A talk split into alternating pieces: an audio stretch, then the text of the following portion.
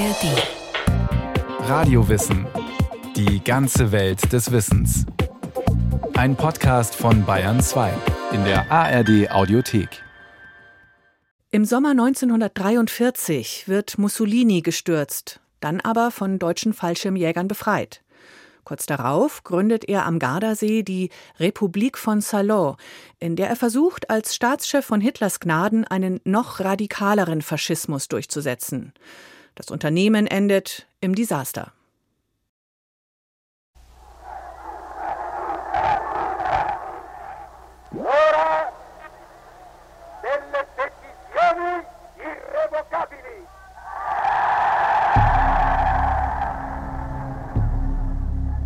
Die Stunde der Entscheidung ist da, ruft Benito Mussolini am 10. Juni 1940, als er Frankreich und Großbritannien den Krieg erklärt. Die Menschen auf dem Platz vor dem Palazzo Venezia in Rom jubeln. Entscheidend ist dieser Tag in der Tat. Mit ihm beginnt auch die Geschichte der Republik von Salò. Denn der Zweite Weltkrieg überfordert Mussolinis Diktatur. Zwei Feldzüge in Äthiopien und Libyen haben Italien viel Kraft gekostet.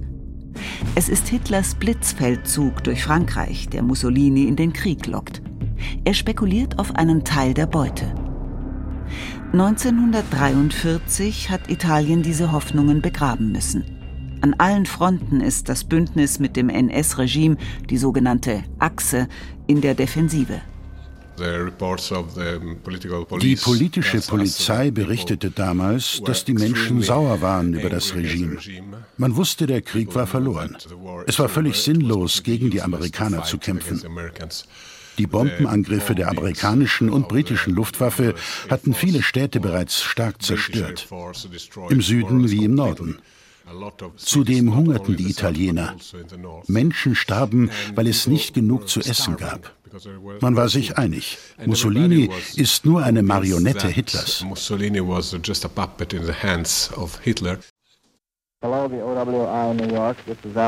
Am 10. Juli 1943 merken alle, es wird ernst. Briten und Amerikaner beginnen die Invasion Siziliens. Die Landung führt dazu, dass Mussolinis Gefolgsleute das Vertrauen in ihn verlieren. Sie beantragen für den 24. Juli 1943 eine Sitzung des faschistischen Großrats. Das Gremium hat seit 1939 nicht mehr getagt. Es ist eigentlich unnütz, meint Amedeo Osti Guarazzi.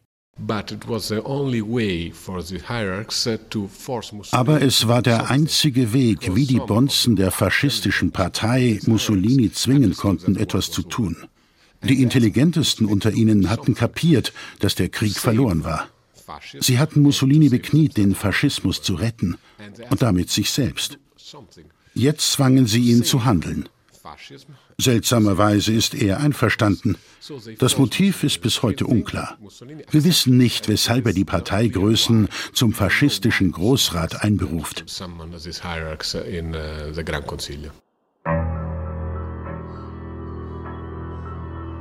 Man tagt zehn Stunden. Als ein Antrag gestellt wird, Mussolini das Kommando über die Streitkräfte zu entziehen und es König Viktor Emanuel III. zu übertragen, schweigt der Duce. Prompt wird der Vorschlag angenommen. Konsterniert bittet Mussolini tags darauf um eine Audienz beim König. Dieser erklärt ihm dabei, er sei als Regierungschef entlassen und festgenommen. Attenzione! Attenzione! Sua Maestà il Re e Imperatore. Die Nachricht von Mussolinis Sturz ist eine Sensation. In Rom feiern die Menschen auf der Straße. Offiziell heißt es im Radio, seine Majestät, der König und Kaiser, habe der Bitte Mussolinis entsprochen, ihn von den Ämtern als Ministerpräsident, Regierungschef und Staatssekretär zu entbinden. Diese Ämter seien Feldmarschall Pietro Badoglio übertragen worden. Maresciallo d'Italia Pietro Badoglio. Ein 71-jähriger General als Nachfolger eines Mannes, der für Millionen ein Idol war? Das bestürzt Millionen Italiener. Der Historiker Roberto Vivarelli erinnert sich, sein Vater habe als überzeugter Faschist von Verrat gesprochen. Vivarelli lehrt nach dem Krieg Geschichte an italienischen Universitäten und forscht auch zu den Ursprüngen des Faschismus. Anfang dieses Jahrhunderts sorgt sein freimütiges Bekenntnis in Italien für Furore. Der Staatsstreich gegen Mussolini 1943 sei für ihn als damals 13-Jährigen ein Schlag gewesen. Hier ein Ausschnitt eines Gesprächs mit Roberto Vivarelli aus dem Jahr 2004. E es war Frustration und auch Wut, weil es nicht möglich schien, dass die Dinge so enden würden. Wie Mussolini gestürzt wurde, schien uns wie ein Verrat. Verrat seitens der Italiener, aber auch seitens einiger Faschisten. Denn es war ja der Großrat, der den Sturz herbeiführte, gewissermaßen als Putsch innerhalb des faschistischen Regimes in un certo senso è stato un colpo di Stato all'interno del regime fascista stesso. Die Hoffnungen des Monarchen in General Badoglio werden bald enttäuscht. Viktor Emanuel hat Angst vor dem Kommunismus und einem Ende seines Königreichs. Gleichzeitig soll Badoglio die Deutschen daran hindern, Italien zu besetzen. Denn in Berlin ahnt man, dass Italien den Krieg gegen Briten und Amerikaner beenden will. So viele Probleme kann ein Politneuling wie Badoglio nicht lösen, meint der Historiker Amedeo Osti Guerazzi. Das ging schief. Klar. Das Einzige, was er schaffte, war auf Demonstranten gegen den Faschismus zu schießen. Er war unfähig, einen Waffenstillstand mit den Angloamerikanern zu erreichen, der Hand und Fuß hatte. Er konnte die Rache der Deutschen nicht verhindern. Sie besetzten am 9. und 10. September das ganze Land. Daraufhin floh er mit dem König flugs in den äußersten Süden, nach Brindisi, wo er in den Händen der Alliierten war. Die Schilderung zeigt, wie sich die Ereignisse überstürzen. Die Waffenruhe mit den Alliierten, die am 8. September 1943 publik wird, ist für die Deutschen Vorwand, ganz Nord- und Mittelitalien zu besetzen, Rom zu belagern und 800.000 italienische Soldaten gefangen zu nehmen. Für Roberto Vivarelli, der in Siena lebt, ist die Einigung mit Amerikanern und Briten der Schlüsselmoment. Denn er zwingt alle, sich zu entscheiden, auf welcher Seite sie stehen.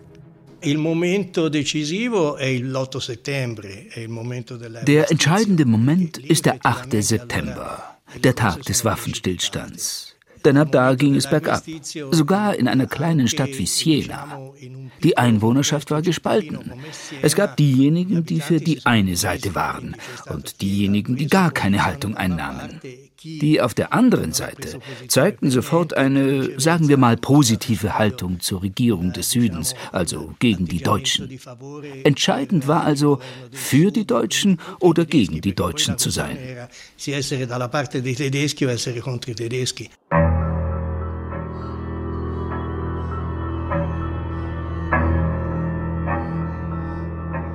Am 12. September befreien deutsche Fallschirmjäger Mussolini aus der Gefangenschaft in einem Hotel am Gran Sasso Massiv östlich von Rom. Für die Nazis ein Coup. Auch der Empfang durch Hitler in dessen Hauptquartier in Ostpreußen.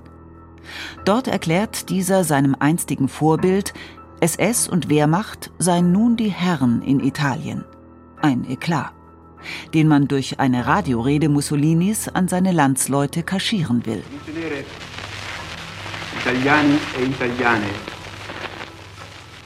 Der Duce spricht an diesem 18. September aus München, sehr verhalten. Er verkündet, Italien werde den Kampf an der Seite Deutschlands wieder aufnehmen. De facto ist die Repubblica Sociale Italiana, die er am 23. September 1943 ausruft, ein Staat von Hitlers Gnaden.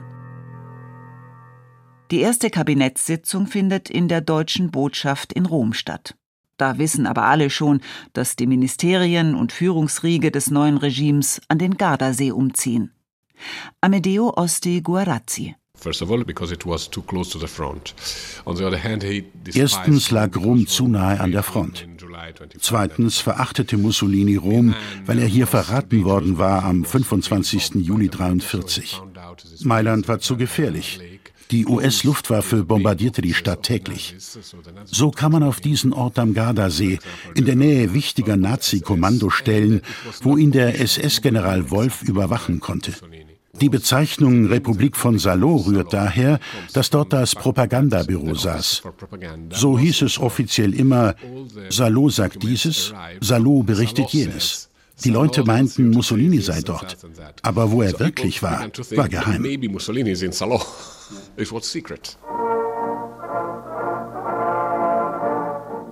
Zur Propaganda gehört auch, dass im Radio wieder die Faschistenhymne Giovinezza ertönt.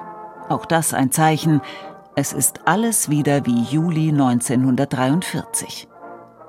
Allerdings zieht Mussolini auch Lehren aus seinem Debakel. Das zeigt der offizielle Staatstitel Repubblica Sociale Italiana, italienische Sozialrepublik.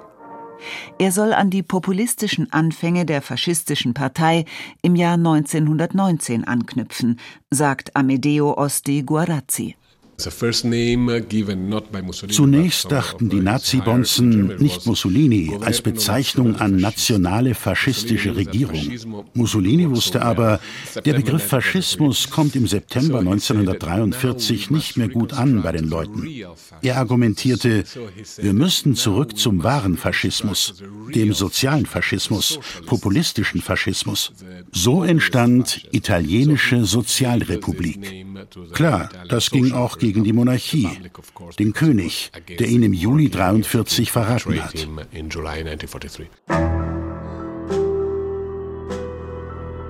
Im Alltag führt das zu einer Radikalisierung, einer verschärften Zensur. Polizei und Gestapo verstärken erheblich die Verfolgung der Juden. Tausende landen nun in deutschen Vernichtungslagern in Osteuropa. Wer politisch missliebig ist, landet im Gefängnis. Drakonische Maßnahmen, die Italien spalten. Eine Minderheit der Bevölkerung bleibt Mussolini treu. Eine Mehrheit wartet ab oder leistet Widerstand. Schätzungen zufolge schließen sich 150.000 Männer und Frauen Partisanen und Widerstandsgruppen an. Partigiani oder Resistenza genannt. Oh Partigiano, portami via. Oh bella ciao, bella ciao, bella ciao, ciao, ciao. Berühmt und in unzähligen Versionen nachgesungen wird ab Herbst 1943 die Partisanenhymne Bella Ciao, ursprünglich ein Volkslied. Der Text handelt vom Abschied eines Partisanen von seiner Geliebten, ehe er sich in den Bergen versteckt. Der Eindringling, der besungen wird, sind die deutschen Besatzer Italiens. Melodie und Text deuten nicht einmal an, dass die Repubblica Sociale Italiana den Konflikt zu einem Bürgerkrieg macht. Die Fronten werden unübersichtlich, was das Misstrauen wachsen lässt und tausende italienische Zivilisten das Leben kostet. Berüchtigt sind die Massaker deutscher Soldaten in Orten wie Sant'Anna di Stazema unweit von Pisa und Marzabotto bei Bologna. Auch in Rom schlagen die deutschen Besatzer erbarmungslos zu. Eine Landstraße südlich der italienischen Hauptstadt windet sich an den Ariatinischen Höhlen vorbei. Der Weg in die Gedenkstätte dort führt durch ein schmiedeeisernes Tor in einen weiten Innenhof, von dem aus man Gänge sieht. Am 24. März 1944 erschießt die SS hier per Genickschuss 335 italienische Geiseln, darunter 75 Juden. Vergeltung für einen Bombenanschlag der Widerstandsbewegung tags zuvor in Rom. In den Höhlengängen sind zur Erinnerung steinerne Tafeln angebracht. In einem Mausoleum stehen die Särge der Hingerichteten. Ein düsterer Ort.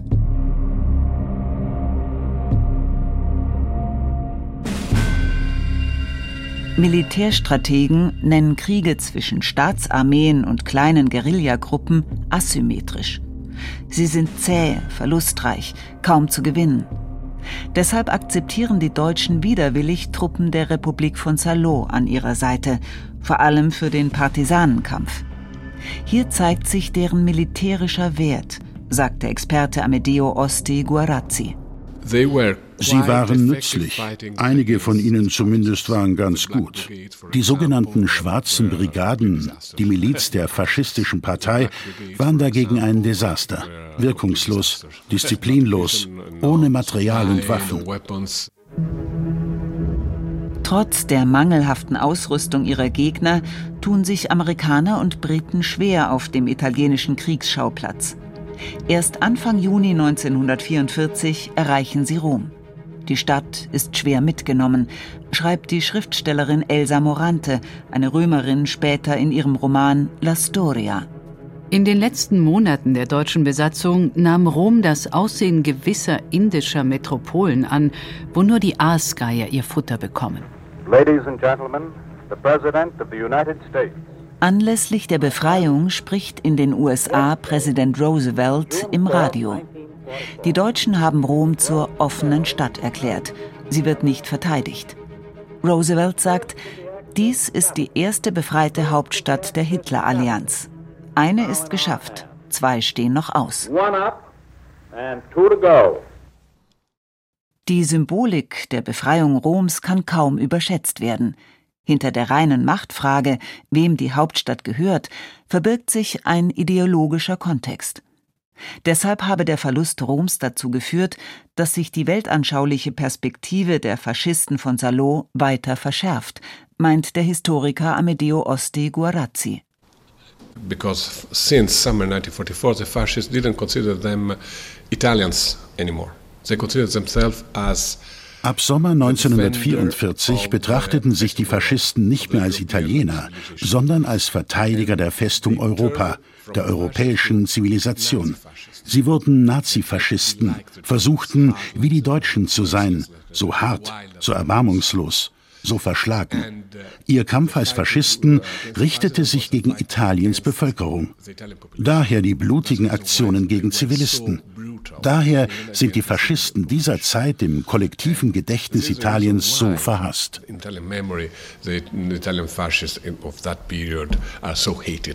Das Überleben von Mussolinis Marionettenregime in Oberitalien wird dadurch erleichtert, dass Briten und Amerikaner im Herbst 1944 das Interesse an diesem Krieg verlieren. Sie ziehen ihre kampfstärksten Truppen ab nach Frankreich. So können Wehrmacht und Salò-Soldaten die Gotenstellung, eine Verteidigungslinie von Carrara in Ligurien bis Pesaro an der Adria, lange halten. Trotzdem verlässt Mussolini die Region am Gardasee kaum noch. Eine der wenigen Ausnahmen ist der 16. Dezember 1944 für eine Rede im Mailänder Teatro Lirico. 1945 werde die Beteiligung am Krieg Früchte tragen, versichert er den Parteigenossen im Saal, lobt die Moral seiner Soldaten und Rodolfo Graziani, den Verteidigungsminister. Kein Wort über den Alltag im Krieg, der miserabel ist. Roberto Vivarelli, damals inzwischen 15, berichtet noch Jahrzehnte später von der Not bei seinen Einsätzen gegen Partisanen in Piemont und gegen Briten und Amerikaner bei Bologna. Verpflegung gab es nicht. Wenn, dann einmal in der Woche riesige Laibe Schwarzbrot. Ich erinnere mich an Stempel mit einem Datum darauf. Sie waren Monate alt. Und dann hatten wir eine Art Salami und einige Bonbons, die angeblich Vitamine enthielten. In Piemont war die Versorgung ein Problem. Tatsächlich haben wir sogar versucht, Mehl von den Bauern zu bekommen und ab und zu auch ein paar Hühner zu stehlen, um sie an Ort und Stelle zu kochen. Denn sonst war die Verpflegung wirklich übel.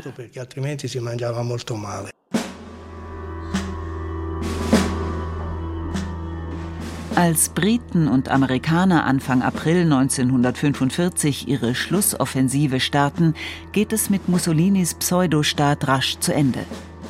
Am 25. April stehen die Alliierten vor Mailand und die Partisanen rufen einen allgemeinen Aufstand aus.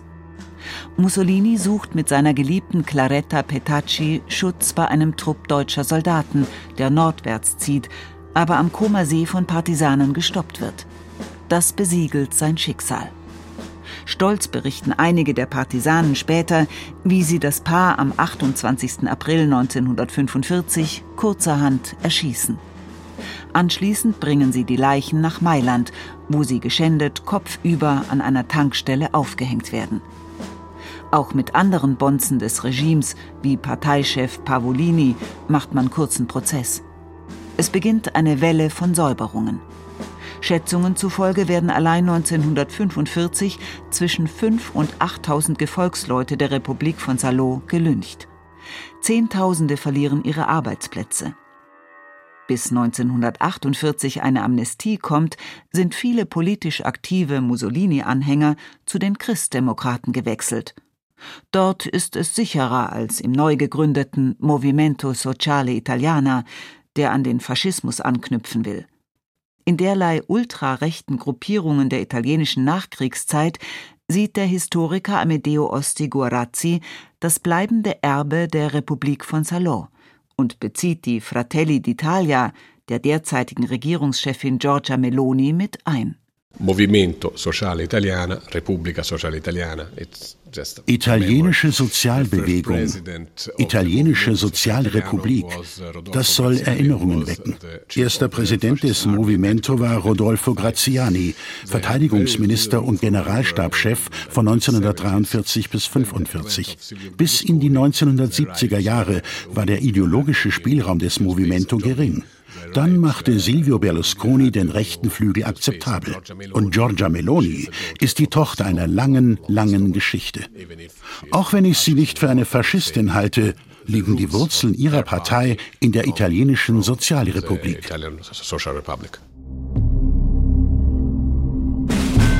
Der Marionettenstaat Hitlers wirft in Italien also Schatten bis heute.